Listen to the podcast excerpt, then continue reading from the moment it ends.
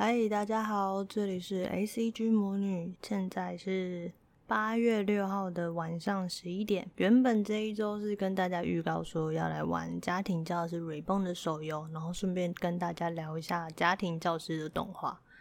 结果手游公司直接说游戏延后上架了，所以这一拜就没有办法玩这款游戏了。那延到什么时候呢？我去看网络上粉丝专业的公告是写说延到八月十八号。那其实这款手游已经不是延第一次了。我在粉丝专业上面有看到有人是从六月二十几号开始等，等到七月二十八号。我上次看到也是七月二十八号，所以我才以为说这礼拜就可以玩得到这样。结果没想到他就直接延到八月十八号了，拖很久诶、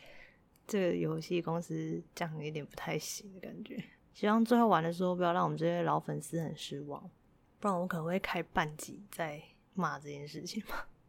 想说这游戏给玩家的期待这么高，然后又炒炒我们的冷饭，怀旧卡通的冷饭，就最后做成这样，我可能被气死。那好啦，那如果本周不讲家庭教师的话，要来讲什么呢？刚好我上礼拜跟我朋友他们出去玩，玩了有点久。所以才拖到这个礼拜才开始录 podcast 跟剪接。就是我们去绿岛潜水的时候，刚好就聊天有聊到说，诶，以前我们小时候女生比较常看的卡通有哪些？那刚好就聊到今天要聊的这一部卡通。这部卡通呢，对我来讲有蛮特别的意义，而且跟这个 podcast 的频道名称也息息相关。所以这部卡通就是《小魔女 DoReMi》。不知道大家还记不记得？应该大家记得吧？因为前一阵子我还看到有人会在 Facebook 上面打他们的咒语名称，所以我想说，这个应该是大家小时候的共同回忆之一。那其实这一部卡通呢，它在我小学中年级的时候非常的红，不论男生女生都知道。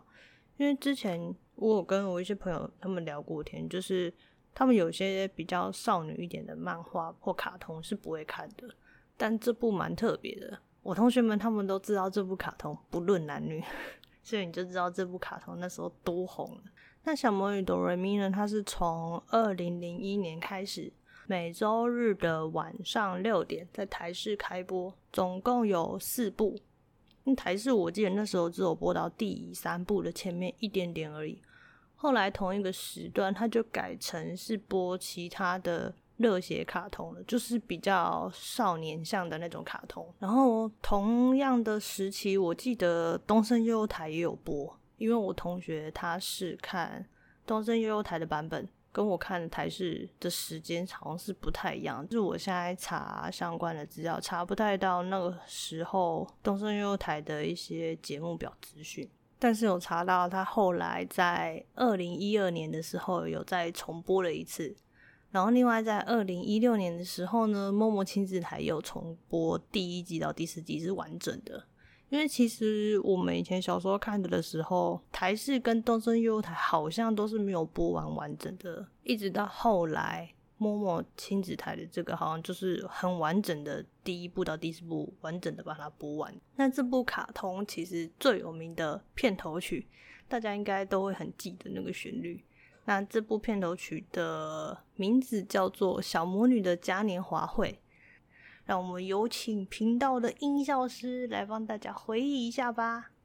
Music。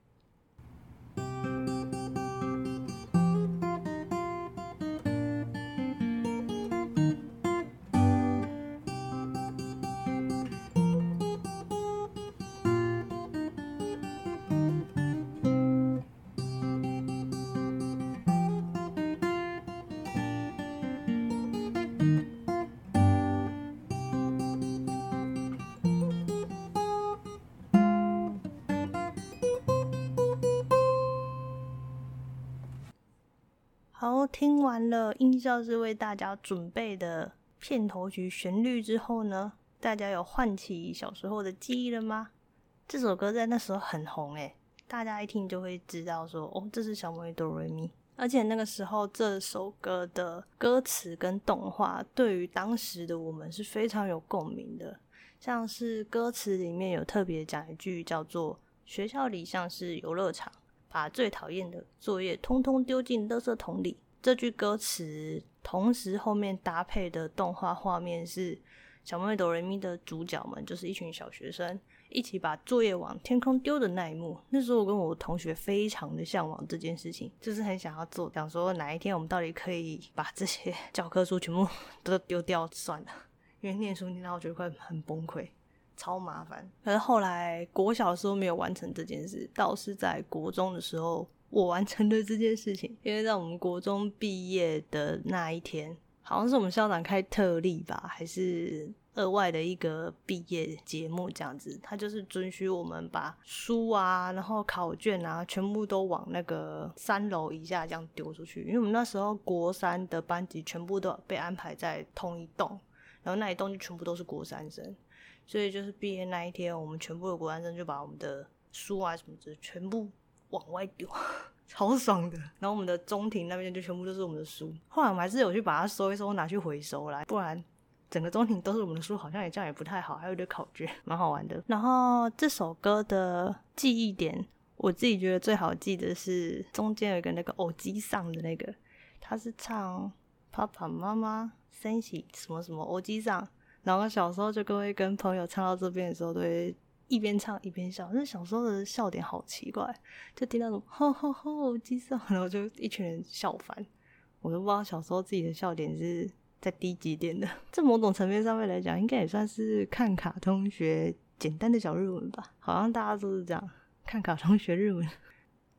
好，那聊完了片头曲之后呢，我们来稍微帮大家复习一下《小魔女 DoReMi》的剧情在讲什么。《小魔女 DoReMi》主要的剧情是在讲主角春风 DoReMi 跟他的同伴们一起从魔女见习生变成魔女的故事。那他们怎么会突然被抓去当魔女见习生呢，主要是因为最一开始哆瑞咪呢，她有一些少女的烦恼，然后他想要解决他的烦恼，所以他就经过魔法堂的时候，想要进去买个魔法饰品，就让他可以跟学长告白。结果好死不死，他进去的时候就发现那个老板就是魔女丽卡，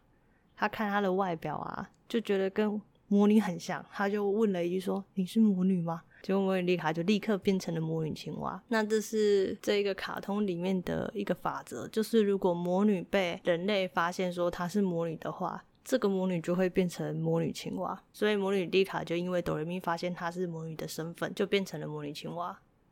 那怎么从魔女青蛙恢复成魔女呢？她就只好培养哆瑞咪变成魔女见习生，然后让她变成魔女之后，再把她恢复成魔女。就后来，哆瑞咪的朋友又发现哆瑞咪在当魔女见习生，那为了不要让哆瑞咪变成青蛙，所以他们就一起来当魔女见习生了。整个就是很好笑，就是一个不小心事情变康，然后就拉着朋友说：“啊，不然你们一起来吧”的故事。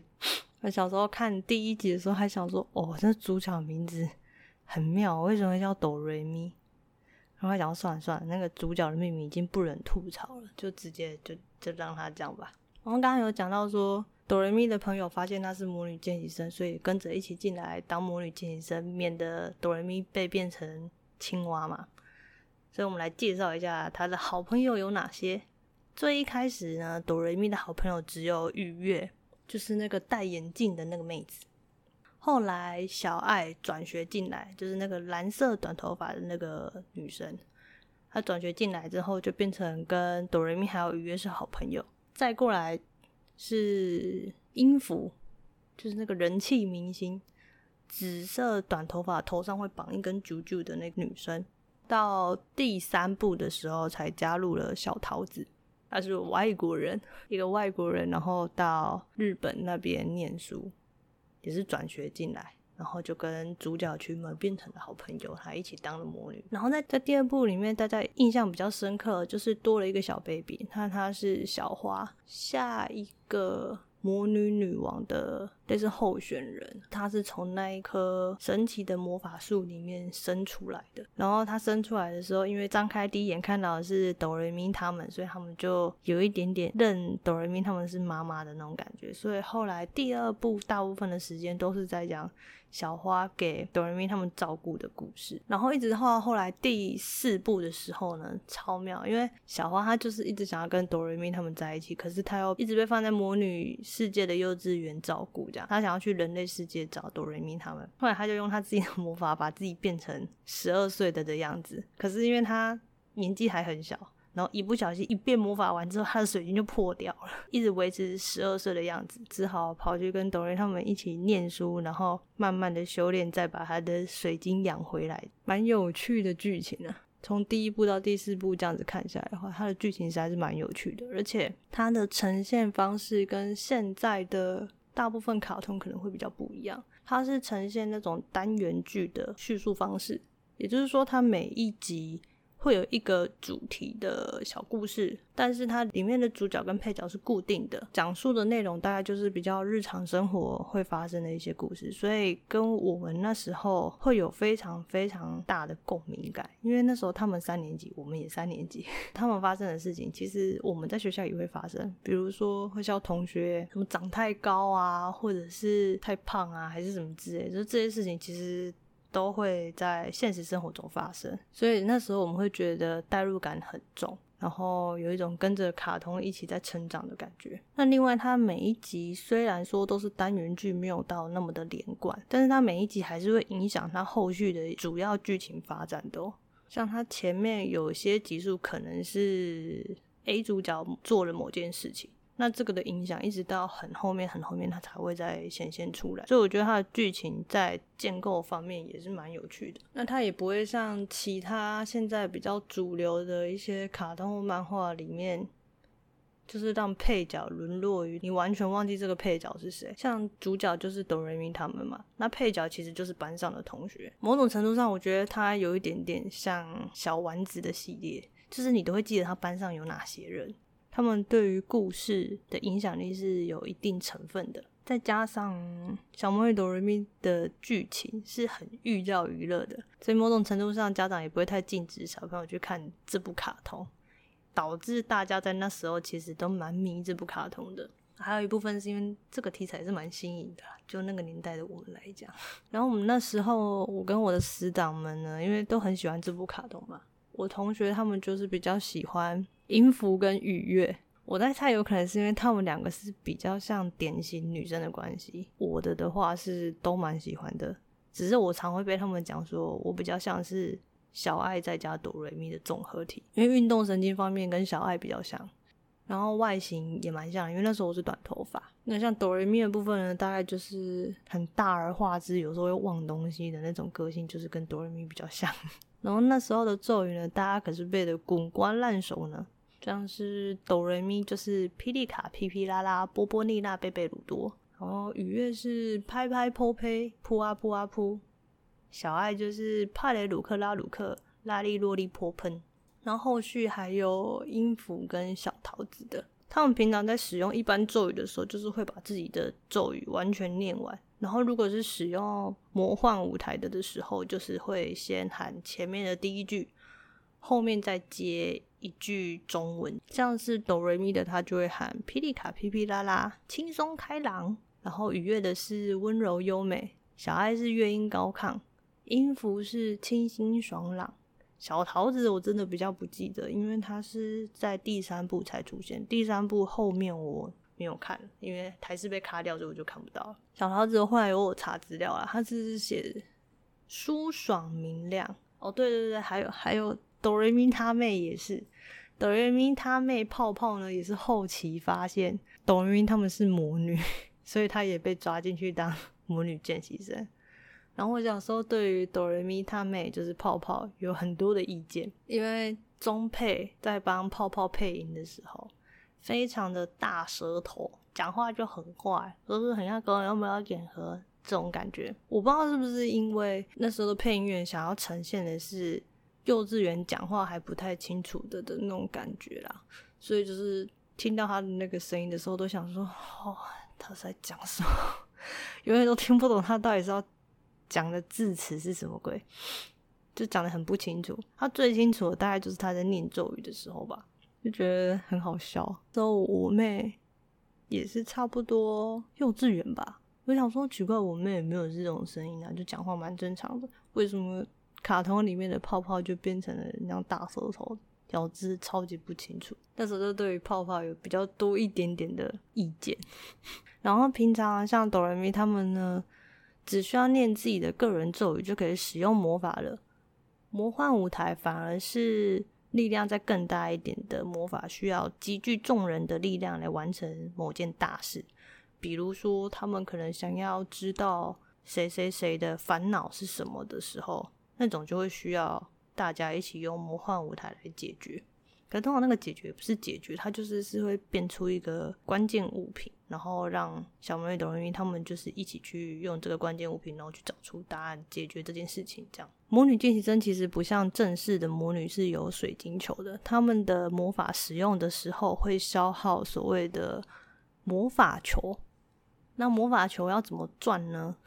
需要靠他们去帮忙完成某些事件。或者是卖魔法物品才能够赚，就是他们在卡通里面很常会做好某些东西之后交给另外一个魔女，然后另外一个魔女她会来交易嘛，就会看这个物品值多少魔法球，就把魔法球给他们这样。所以他们开魔法堂有一部分也是为了要赚取那个魔法球啦。哦，然后另外提一个小小知识，我不知道大家有没有注意到，他们使用魔法的时候，每一个人的那个。魔法棒的音色是不一样的，像是哆来咪就是钢琴的声音，羽月就是小提琴的声音，因为他在卡通里面他就是一天到晚都在学小提琴。然后小爱是口琴的声音，音符是长笛，小桃子是吉他。然后他们的魔法棒其实是有名字的，我后来才知道，不然我平常一直叫他们就是魔法棒。他们的魔法棒的名字叫做波龙。超妙，我到现在才知道。然后每一代的波龙跟他们身上的魔法服装其实都不太一样，间接的造成了不少玩具商机啊。然后你想想看，一部就出一代，一代就出一款，四代就四款，超赚。其中从第二代开始呢，除了原本的魔女见习生服装之外，就开始会有第二套服装了。像是要觐见女王的正式服装，然后当皇家侍者的服装，还有第三部，因为他们是做糕点嘛，魔法堂改改行不做饰品，改做糕点了，所以就有糕点师的服装这样子。就是他们每一代都有不一样的服装，然后每一代的魔法堂卖的东西也不太一样。第一代是魔法饰品，第二代的时候是我记得是卖植物吧。所以才是花房，第三代就是糕点，第四代好像是手工艺品的样子，我记得有那个纺织机，就是做一些可以编织手环啊，有的没有的那种手工艺品。然后那时候我跟我同学们呢，都对这部卡通很着迷，着迷到什么程度呢？甚至还一起说长大以后要一起开一间玻璃花房，连设计图都设计好了，就是。我们要开的那间花房的建筑设计图都画好了，那么第一层是什么什么东西，第二层是什么什么东西，然后它的外观要长什么样子，然后楼梯要怎么怎么弄之类的。你想看小学生可以做出这种东西，我觉得自己小时候也是蛮闲的，跟同学在那边搞那些有的没有的。然后我们的玻璃花房呢，其实就跟第二部的那个魔法堂后面的那个花房长得有八十七趴像。因为有一部分就是看那个，然后就想要学他们那样，所以画出来的。除此之外，看了这部卡通之后呢，我还因为剧中就是小哀他很喜欢吹口琴的关系，我就在我们福利社。花了五十块买了一把小口琴来学怎么吹，然后因为那时候是没有老师教嘛，就是自己乱试乱吹这样，所以吹得很破，然后也摸了很久才吹得出哆来咪发嗦拉西哆，还有小蜜蜂吧。可是因为我是没有人教，是自己乱摸索，所以每次吹完都是满嘴口水，然后那个口水会从口琴的出风口那边流出来，每次吹完都要拿去洗。觉得很烦，所以后来就直接放着就不吹了。自己现在想一想，觉得有点好笑。这样讲起来，这部卡通也是陪伴了我度过很长的一段美好的国小时光，哎，有点怀念的感觉。哦，对了，刚刚不是有讲说，嗯、呃，小魔女 DoReMi 对我来讲是一个意义比较特别的卡通嘛，然后也影响到这一个频道的命名。那为什么会把频道命名为魔女呢？第一个原因是因为这部卡通里面它的中心思想都是在叙述小魔女他们就是靠着自己跟伙伴合作的力量去突破日常生活中遇到的一些困难或者是问题等等，跟我的个人人生哲学蛮像的。第二也算是留一个纪念啦，就是因为你也知道现在长大了，然后脑袋的记忆体容量可能有点开始不够，所以我需要。就直接用录音的，然后把我以前的一些记忆，干脆用讲的讲一讲，然后录音录起来，然后我就可以脑中空出一点空间去记一些新的东西。之后有机会的话，就可以跟自己的后代聊卡通，因为我自己很喜欢看卡通。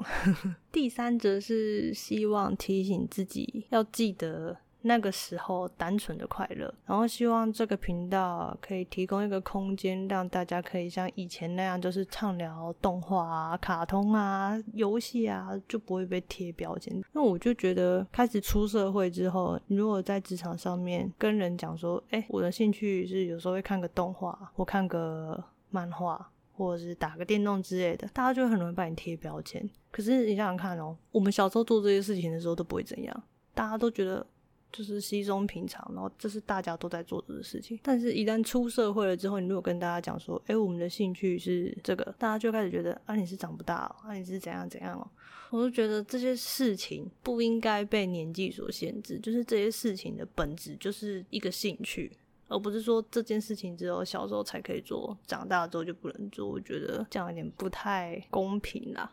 就觉得小时候看没事啊，但长大看就要被人家说三道四，这件事情我觉得是非常瞎的一件事情，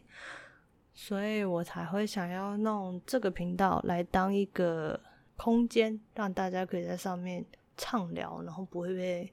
讲说啊，都几岁了，看看什么卡通，看什么漫画，打什么电动，哦，come on，那个不分年纪的好不好？那个就是兴趣而已，好吗？谁在那边跟你讲说几岁才能打电动？我今天才看到一个新闻，说有一个九十几岁的阿嬷，到老了还在打电动，打什么魔术方块跟马里奥医生呢？你在那边跟我讲说，长大了就不能打电动，才没有这回事。我这样讲一讲，好像有点扯很远。好了，拉回来讲小魔女 DoReMi。那其实我去年还有看到小魔女 DoReMi 的一些后续电影作品哦。它原本是预定要在今年的五月上映。那电影的名字叫做《寻找魔女见习生》，它的内容是在讲述三个小时候看过小魔女哆瑞咪的女生，长大了之后刚进入职场，生活上面遇到一些挫折，接着他们就回想起以前小时候看哆瑞咪的一些初衷啊，还有那种单纯的快乐。我那时候看到这个预告片的时候，就想说，哦，好有共鸣哦，因为我那个时候。也是职场菜鸡一枚，所以共鸣感很深。结果没想到今年就因为疫情的关系就没有上了。希望之后还是可以顺利的上映。另外，小魔女抖音，因为它在以前我们小时候有出过游戏哦。不过我觉得大家印象比较深刻的应该是在史莱姆好玩游戏区里面的那一款飞行游戏，就是。你可以选那几只小魔女的其中一只，然后坐在扫把上面飞来飞去，然后射怪物、躲怪物的的那种飞行射击游戏，不是那一款，那款是网页游戏。它有出过的是那种光碟片的游戏，它有出过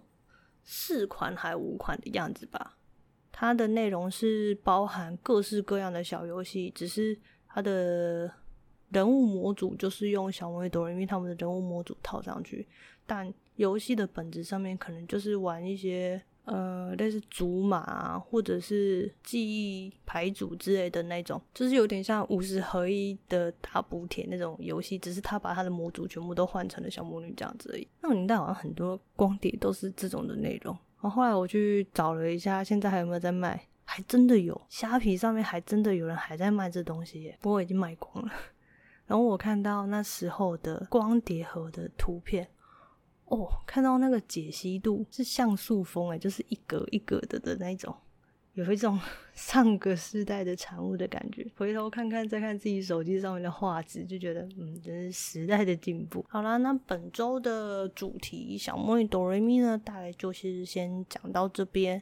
然后来稍微更新一下电玩界有关的一些小消息。好了，我之前不是有说我在玩动森吗？动森从上周日开始。烟火大会开跑啦！大家要记得去放烟火哦。狐狸会卖你烟火，然后还可以去跟他抽奖，所以大家要记得去玩，很好玩。然后如果你们身上的金块够多的话，你可以去做法老的头饰，超酷的。就是你带着一个法老玩的头饰，然后在岛上跑来跑去，而且听说带着它跑步一定会跌倒。超酷炫，